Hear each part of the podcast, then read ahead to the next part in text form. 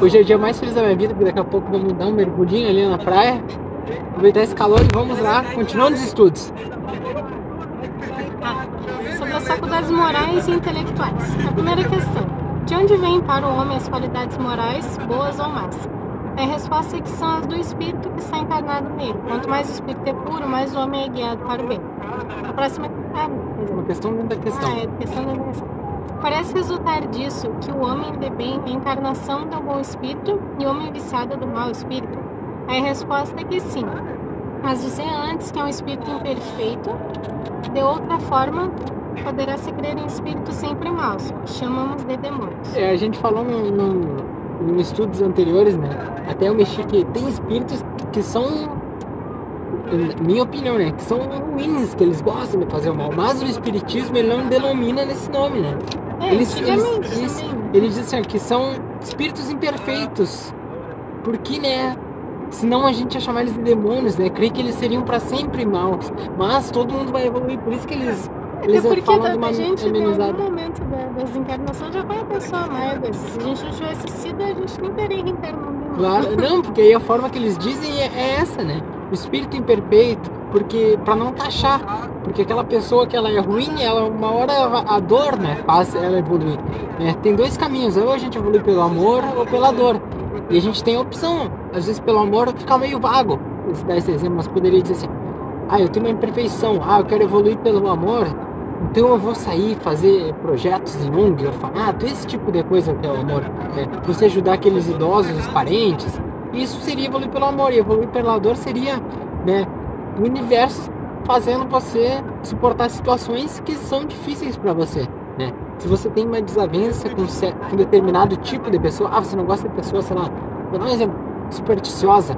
Vai aparecer pessoa supersticiosa, né, vai atrair, porque você tem que viver aquilo. A próxima questão. Por que homens muito inteligentes que evidenciam em si um espírito superior algumas vezes, ao mesmo tempo são profundamente viciados? A resposta é que o espírito encarnado não é tão puro e o homem cede à influência de outros espíritos piores. O espírito progride através de uma insensível caminhada ascendente, mas o progresso não se realiza simultaneamente, em todos os sentidos. Em uma etapa ele pode avançar em ciência, em outra em moralidade. Essa questão é bem clara, né? Que fala que o espírito, às vezes, ele tem uma evolução muito grande em moralidade. E às vezes, não necessariamente ele é inteligente. A gente poderia falar. Tem o filme do Divaldo, lembra? Que a mulher ela é uma, é uma baita de uma médium, assim, ela sabe como lidar. Aí o Divaldo era novo, ele até questiona, né? Que, ele, que ela deu um livro pra ele, livro dos espíritos. E aí a Joana Denches fala assim: Ah, ela faz isso com amor, isso que ela nem leu o livro. Aí o Divaldo fala assim, não, mas como que ela faz isso se ela nem leu? Né? E ela manda a gente ler, né?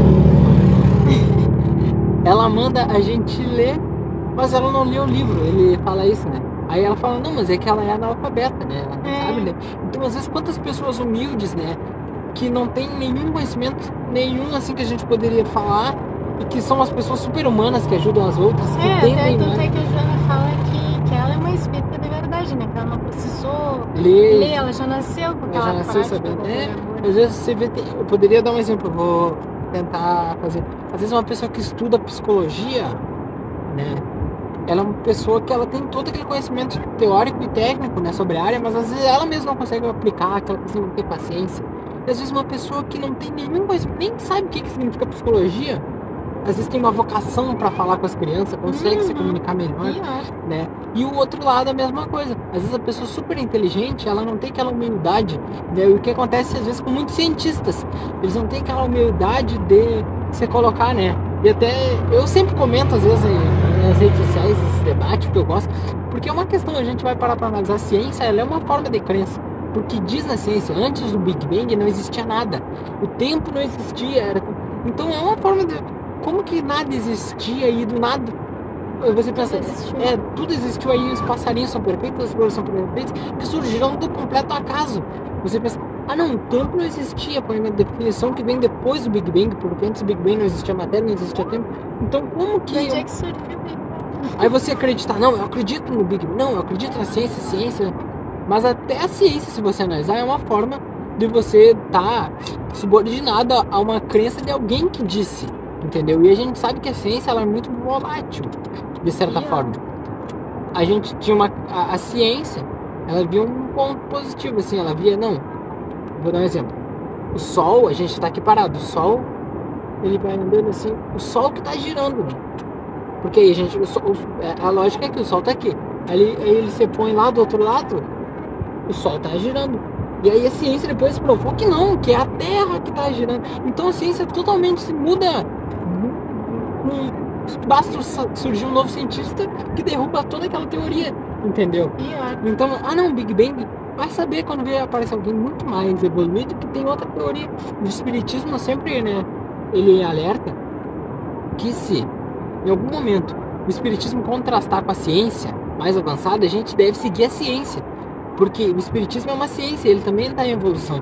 A gente tem que buscar sempre essa união. A ciência, mas sempre ter, ter aquele foco assim que, na verdade, é simples. É só você substituir, você lê um livro sobre ciência que fala, sei lá, história da humanidade, história das criaturas, dos seres vivos. Naquele momento que tem a palavra acaso, não, por uma coincidência, né, as partículas, assim, você imagina que é Deus, né? Não, as partículas, né, o animal surgiu no mar, né? Aí do mar ele foi saindo peixe, aí o peixe foi virando réptil, que foi virando, né? Aí virou um animal, aí daqui a pouco virou um, um macaco, que virou um ser humano, né? Todas essas coincidências não pode ser que, não tô falando que não aconteceu, tô falando que tudo aqueles onde diz, ah, talvez, né, foi uma casa, foi uma coisa, ali é Deus, né? E Deus ajuda dessa forma, a gente não pode também acreditar, não, Deus fez tudo no passo de mágica, Deus é o maior cientista de todos, né? E ele que criou a ciência, ele que cria as leis, né? Ele que cria tudo. Então a gente tem que ver onde e a ciência é uma forma de estudar Deus. Ela estuda o reflexo do nosso planeta sobre Deus. Embora ela estuda as leis que Deus fez. Deus fez a lei da gravidade, fez a ação e reação. E a ciência ela estuda isso, mas ela estuda de uma forma, né, mais cética. Mas no futuro vai, existem muitos pesquisadores que acreditam em Deus, que muitos Einstein, muitos, né? Mas claro, a, a cultura às vezes é de vangloriar, não, eu acredito que falta às vezes aquela humildade de falar, não, a gente não é autossuficiente, o ser humano não é autossuficiente. É difícil admitir, mas não é. E eu acho que eu já até me alonguei muito. e é isso. Um grande abraço, fiquem com Deus.